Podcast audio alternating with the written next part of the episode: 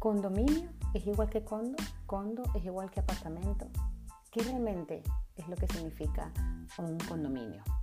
De eso vamos a hablar hoy aquí. Bienvenidos a mi círculo inmobiliario. ¿Cómo están? Les habla Nadia Velázquez, asesora inmobiliaria para el sur de Florida y estoy encantada nuevamente de estar presente ante ustedes en este nuevo episodio de mi podcast Círculo Inmobiliario. Hoy vamos a conversar un poquito sobre lo que es realmente condominios y otras propiedades que tienen áreas comunes, es decir, ese tipo de propiedades que comparten áreas. ¿okay? ¿Por qué? Porque hay diferentes tipos de propiedades, lo hablamos en unos episodios anteriores, pero acá vamos a hablar un poquito sobre lo que son las áreas comunes. En caso de que, mm, por ejemplo, las casas unifamiliares o single house no sean lo más conveniente para ti o eh, no es lo que tú estás deseando, esté fuera de tu, de tu presupuesto, eh, quieras evitar costos más altos de mantenimiento, etc. Entonces puedes considerar otras opciones como lo son condominio o lo que llamamos condo. Estas propiedades generalmente se denominan desarrollo de áreas comunes o CID por sus siglas en inglés, porque involucran propiedad compartida con otras personas o responsabilidad compartida por las áreas comunes. Es decir, compartimos pasillos, compartimos salas de recreación, compartimos el gimnasio, compartimos parques infantiles, entre otros. Las casas unifamiliares o single house con áreas comunes también entran en esta denominación. Cuando eliges comprar una casa que tiene áreas comunes, no tienes, o no significa que seas tú el que vas a tener que reparar absolutamente nada. Es decir, no, vas no tienes que hacer tú la jardinería de toda la comunidad, no tienes tú que, que, arreglar la piscina o limpiar la piscina o limpiar los parques, entre otras. Pero sí tendrás que convertirte en miembro de la asociación, de la HOA, que es quien realmente quien se asegura de que la comunidad o el condo esté o goce de buen mantenimiento. Tu cuota mensual de mantenimiento, es decir, tu cuota del HOA, ayudará a mantener las áreas comunes en buen estado y crear también, aparte de hacer el mantenimiento, eso va a, lo que llamamos una reserva. ¿ok? Va un dinero que se queda como una reserva de efectivo para que se va a usar luego em, para proyectos que pueden ser imprevistos o proyectos bueno, que ya estén programados, como pinturas, como reemplazar algunos techos, como mejoras en, las vías comunes, eh, mejoras en el gimnasio, entre otros. Eh, hay personas que les gusta participar activamente en las asociaciones. Y eso es súper importante porque eso les va a permitir a ustedes poder asistir a las reuniones, expresar su opinión, y ser parte de lo que es la junta directiva. Así como en, como en Latinoamérica, en nuestros países de Latinoamérica también aquí funciona de esa manera.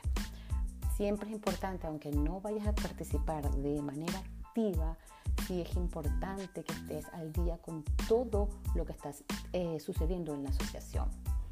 ¿Qué hacen estas personas de la junta directiva? Bueno, la junta directiva es realmente quien maneja el día a día de la comunidad, coordina las reparaciones, los servicios, se encarga de que la recolección de, la basura sea a tiempo, administra todos los servicios como las piscinas, parques infantiles, si tienen canchas, canchas, canchas de tenis, eh, los, mm, eh, los parques, eh, etc. Y también se encarga de que se cumpla, por supuesto, todas las normas ¿ok? Rules and regulations, como se llaman acá, las, las reglas y las regulaciones, ¿ok? Dentro de la comunidad. Existen diferentes tipos, obviamente, de asociaciones eh, comunitarias, principalmente acá. Eh, una es las asociaciones de condominios, las cooperativas y las otras son las PUD, que son las que están en las que son las viviendas unifamiliares independientes y eh, los townhouse. ¿okay? Y por supuesto, como hay diferentes tipos, eh, hay diferencias entre ellas y hay pros y contras.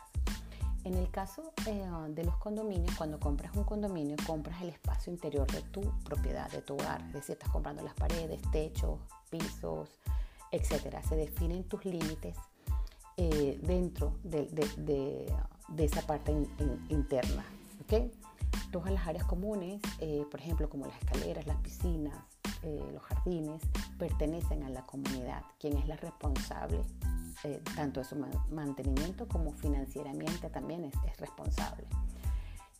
algunos de los beneficios que nos da vivir en un condominio incluyen, por supuesto, el, el, principal que es economía, porque normalmente un condominio cuesta menos que comprar una casa, o sea, que comprar un single house.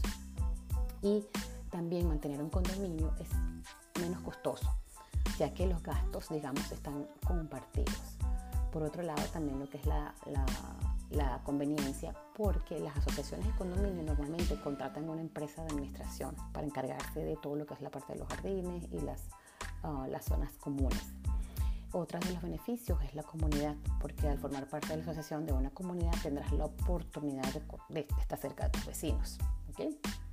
Eh, pero también como todo existen eh, algunos inconvenientes, porque que realmente yo no lo llamaría inconveniente, que son las reglas. Yo estoy muy de acuerdo con las reglas que hay en los condominios, porque eh, tienes que estar sujeto a un documento, un documento que se llama un documento de condominio que establece las reglas de la junta, de las juntas de asociaciones, de las juntas de condominio y se deben seguir. Y también es regido, o sea, se rige para todos los propietarios y ahí se establece todo lo que tú puedes hacer o no en las áreas comunes. Eh, tengo un, episodio donde hablé un poco sobre eso, ¿okay? Eh, sobre las, mm, regulaciones y las normas eh, que se rigen, que es importante. Em, por otro lado, pues la privacidad, como comparten áreas comunes, entonces la privacidad como paredes, porque cuando es house y apartamento nosotros compartimos eh, techos y ah, paredes con nuestros vecinos y eso hace pues que perdamos un poco la, la, privacidad. ¿okay? Em, por otro lado, eh, nosotros podemos también em, tener otro tipo de, em, cuando estamos hablando de las juntas de eh, condominios, tenemos otras juntas de, condominio que se llaman las cooperativas. Y ah, las operativas también tienen sus pros y contras. Al igual que la casa unifamiliar, el condominio y el townhouse, la cooperativa, que es lo que se denomina CO-o PS, en caso de que lo hayan visto en alguna parte en internet, se llaman COPs, se definen por la forma de la propiedad, o sea, en qué forma está estructurada la propiedad. Cuando, cuando eres dueño de una casa unifamiliar, condominio o un townhouse, eres dueño de un pedazo de una propiedad física. A diferencia, cuando posees una cooperativa, tú eres dueño de acciones en una corporación. ¿Okay? Esto es bien importante que lo tomen en cuenta. La corporación es la dueña del edificio en el que tú vives.